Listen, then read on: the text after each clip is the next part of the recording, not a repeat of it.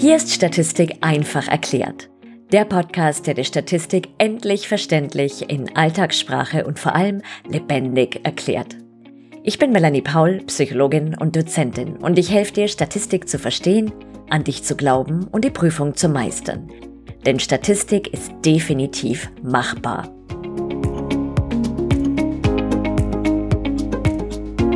In dieser Folge bekommst du das rundum sorglos Paket zum U-Test oder Mann-Whitney U-Test. Schon mal gehört? Ja? Nein? Wenn nicht, kommt das bestimmt noch. Er wird übrigens auch Wilcoxon-Rangsummentest oder Wilcoxon-Mann-Whitney-Test genannt, also echt wild. Wieso die vielen Namen? Damit es nicht langweilig wird. Der Test wurde unabhängig voneinander von Wilcoxon und vom Duo Mann-Whitney entwickelt und du weißt ja, dass man in der Statistik zur allgemeinen Verwirrung gern viele Namen fürs Gleiche hat. U-Test in a nutshell. Der U-Test gehört zu den sogenannten non-parametrischen oder nicht-parametrischen Verfahren und ist der kleine Bruder des T-Tests für unabhängige Stichproben beziehungsweise des Alternativverfahren, wenn du den T-Test für unabhängige Stichproben nicht rechnen kannst. Wenn dir non- oder nicht parametrische Verfahren nichts sagen, kannst du dir dazu meine Podcast-Folge 17 anhören. In welchem Bereich der Statistik befinden wir uns? Wir befinden uns in der Inferenzstatistik und hier in der Welt der Unterschiede bei den Unterschiedshypothesen. Worum geht's? Es geht um Mittelwertsunterschiede ganz prinzipiell erstmal bei zwei Gruppen, wobei dann jetzt nicht wirklich hier mit Mittelwerten gerechnet wird. Genauer gesagt wird getestet, ob sich die zentralen Tendenzen zweier Gruppen unterscheiden. Das könnten Fragestellungen sein wie Unterscheiden sich Jugendliche von jungen Erwachsenen im Sensation Seeking, gemessen daran, wie oft mit weißen Haien getaucht und mit Komodowaranen gewrestelt wird? Oder aber sind Schlümpfe lernfähiger als Menschen? Eine Frage, die in der Forschung bislang definitiv zu kurz kommt. Du siehst also, dass hier genau wie beim T-Test für unabhängige Stichproben sowohl gerichtete als auch ungerichtete Fragestellungen bzw. Hypothesen möglich sind. Normalerweise würdest du nun bei diesen Fragestellungen beherzt zum T-Test für unabhängige Stichproben greifen. Wenn du diesen T-Test aber aus Gründen, die ich dir gleich nahebringen werde, nicht rechnen kannst, ist der U-Test dein Freund. Denn das ist eines der faszinierendsten Dinge an der Statistik. Es gibt immer irgendwie einen Weg zum Auswertungsglück. Oh yeah. Wann verwendest du den U-Test? Du verwendest ihn, wenn du eine Hypothese zum Unterschied von zwei separaten Gruppen hast und wenn deine AV, die abhängige Variable, also die Variable, die du misst, nicht normal verteilt ist. Die abhängigen Variablen wären bezogen auf die Beispiele von eben das Sensation Seeking bzw. die Lernfähigkeit. Und nicht normal verteilt heißt, dass du keine schöne Glockenkurve hast, sondern das könnte zum Beispiel eine links- oder rechtssteile bimodale oder sonst wie von der schönen Glockenform abweichende Verteilung deiner AV sein.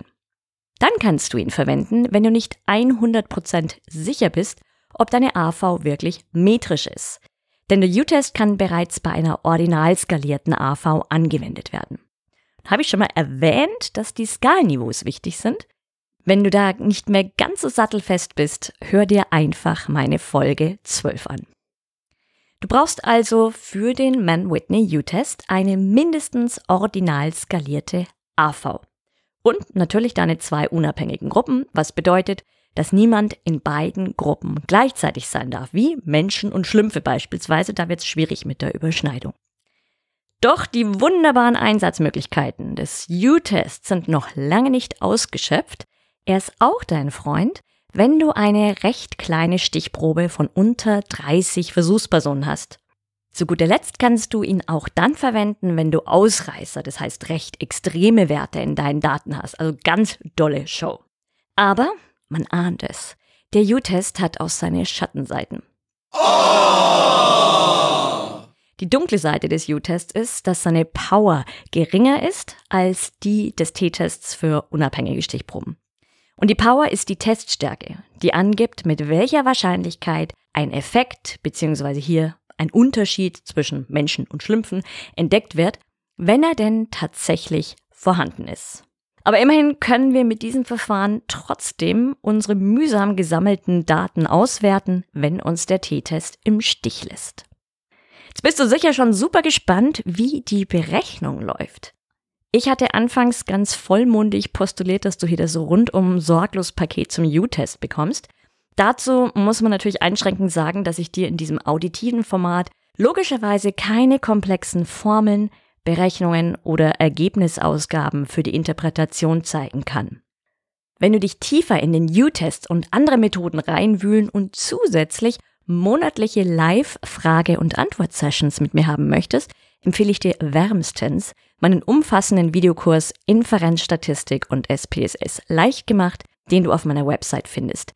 Geh einfach auf www.statistikpsychologie.de und dann auf Videokurs und da findest du auch den U-Test mit allen notwendigen Formeln. Kommen wir jetzt für die Berechnung auf unser Beispiel mit dem Sensation Seeking zurück. Das ist die Neigung, sich regelmäßig in neue, aufregende und potenziell auch gefährliche Situationen zu bewegen. Hier beispielsweise Schwimmen mit weißen Haien und Wresteln mit Komodo-Waranen. Angenommen, deine Stichprobe bestünde aus insgesamt 24 Personen mit 12 Jugendlichen und 12 jungen Erwachsenen. Dann hättest du pro Gruppe jeweils 12 Sensation-Seeking-Werte. Beim T-Test würdest du jetzt als nächstes die Mittelwerte berechnen. Beim U-Test hingegen machst du folgendes. Du hast jetzt zwei Reihen von Werten und nun vergibst du gruppenübergreifend Ränge für diese Werte. Das Zauberwort ist hier gruppenübergreifend, also nicht innerhalb der jungen Erwachsenen und innerhalb der jugendlichen Gruppen, sondern für alle Werte. Das bedeutet, du schaust dir jetzt alle Werte auf einmal an, egal von welcher Gruppe sie stammen. Und dabei gibst du nun dem kleinsten Wert auch den kleinsten Rangplatz, also den Platz 1. Wenn beispielsweise in der Gruppe der Jugendlichen Kevin mit 9 den kleinsten Wert hat und bei den jungen Erwachsenen Chantal mit dem Wert 12 den zweitkleinsten Wert, erhält Kevin den Rangplatz 1 und Chantal den Platz 2. Und so fährst du jetzt mit dem Rest der Werte fort. Und kleine Anmerkung, natürlich würde man das in Real Life nicht mit den Namen der Versuchsperson machen, sondern Versuchspersonen erhalten selbstverständlich eine Nummer nur noch. Jetzt kann es vorkommen, dass du beispielsweise den Wert 15 in beiden Gruppen, also bei den Jugendlichen und bei den jungen Erwachsenen, als drittkleinsten Wert hast. Und in diesem Falle bildest du sogenannte verbundene Ränge. Wenn du zweimal die 15 hast, dann käme ja jetzt eigentlich, nachdem du Platz 1 und Platz 2 vergeben hast, einmal die 3 und einmal der Platz 4. Jetzt hast du aber zweimal die gleiche Zahl und dann vergibst du für diese beiden 15er Werte den Durchschnitt aus den Rangplätzen 3 und 4. Das bedeutet jetzt, dass für die beiden Versuchspersonen mit den Werten 15 jeweils die Ränge 3,5 vergeben werden. Das ist der Durchschnitt aus 3 und 4. Also 3 und 4 gibt 7 durch 2 3,5. Bedeutet also, es fehlt jetzt in dieser Rangreihe der Rangplatz 3 und der Rangplatz 4. Es gibt also nur zweimal die 3,5. Und wenn dann beispielsweise die 20 der nächsthöhere Wert wäre, erhält dieser nun den Rangplatz 5. Die Rangreihe sähe dann folgendermaßen aus. 1, 2, 3,5, 3,5, 5, 6, 7 und so weiter. Also die Rangplätze 3 und 4 tauchen in diesem Fall nicht auf. Das muss nicht sein, das kann sein. Ja, es kann auch sein, dass in deinem Datensatz kein Wert doppelt vorkommt, aber so, dass der Fall ist, bildest du verbundene Ränge. Und auch wenn es mehrfach vorkommt, dann bildest du eben mehrfach verbundene Ränge. Wenn wir die Zuordnung der Ränge zu den einzelnen Werten hinter uns haben, das haben wir gruppenübergreifend gemacht, gehen wir jetzt zu jeder einzelnen Gruppe und rechnen nun für jede Gruppe separat diese einzelnen Rangplätze zusammen und bilden damit die sogenannten Rangsummen. Und anschließend schaut man, in welcher Gruppe die größere Rangsumme auftritt und setzt die jetzt in eine Formel ein, die ich dir an dieser Stelle im Audioformat erspare. Damit berechnen wir den sogenannten U-Wert. Das ist also das Ergebnis, das am Ende eines U-Tests rauskommt. Also wenn wir einen T-Test machen, kommt am Ende ein T-Wert raus. Machen wir einen U-Test, kommt ein U-Wert raus. Sobald wir unseren U-Wert haben, können wir schauen, ob der signifikant ist. Und dafür gibt es eine eher selten genutzte U-Tabelle, sofern du das händisch machst. Und falls deine Gesamtstichprobe größer als 20 oder aber 30 ist, hier gibt es in den Lehrbüchern sehr unterschiedliche Angaben, dann kannst du den U-Wert in einen Z-Wert überführen, den also Z standardisieren, und dann benutzt du die Standardnormalverteilung als Testverteilung. Das heißt, du vergleichst diesen jetzt berechneten Z-Wert mit dem kritischen Wert in der Standardnormalverteilung und prüfst, ob dein Z-Wert in das äußere Eckchen der Verteilung fällt und somit signifikant ist oder eben nicht. Bei einem signifikanten Ergebnis berechnest du dann noch die Effektstärke. Und das ist hier der Korrelationskoeffizient R nach Ravi Pearson, den du errechnest, indem du den Z-Wert durch die Wurzel aus n, also durch die Wurzel aus deiner Stichprobengröße teilst und dann den Betrag nimmst, also ein Minus sozusagen ignorierst. Und wie berichtest du das Ganze? Das ist genauso wie beim T-Test auch. Also hier gibt's auch inhaltlich keinen Unterschied, aber natürlich von dem, was du dann an Zahlen hinschreibst. Hier berichtest du logischerweise keine T-Werte. Angenommen, es kommt bei der Schlumpfuntersuchung ein signifikantes Ergebnis heraus, sagst du, dass Schlümpfe signifikant lernfähiger sind als Menschen. Und dabei berichtest du dann neben dem U- oder dem Z-Wert und natürlich dem P-Wert der Signifikanzprüfung nicht die Mittelwerte wie beim T-Test, sondern die Mediane, weil wir hier ja mit Rangplätzen gearbeitet haben. Und schon bist du fertig. Und falls du ganz viel Glück hast, übernimmt das alles ein Statistikprogramm für dich. Woohoo, yeah! Jetzt wünsche ich dir viel Spaß beim Ausprobieren und Umsetzen. Lass es krachen mit Statistik und bis zur nächsten Folge.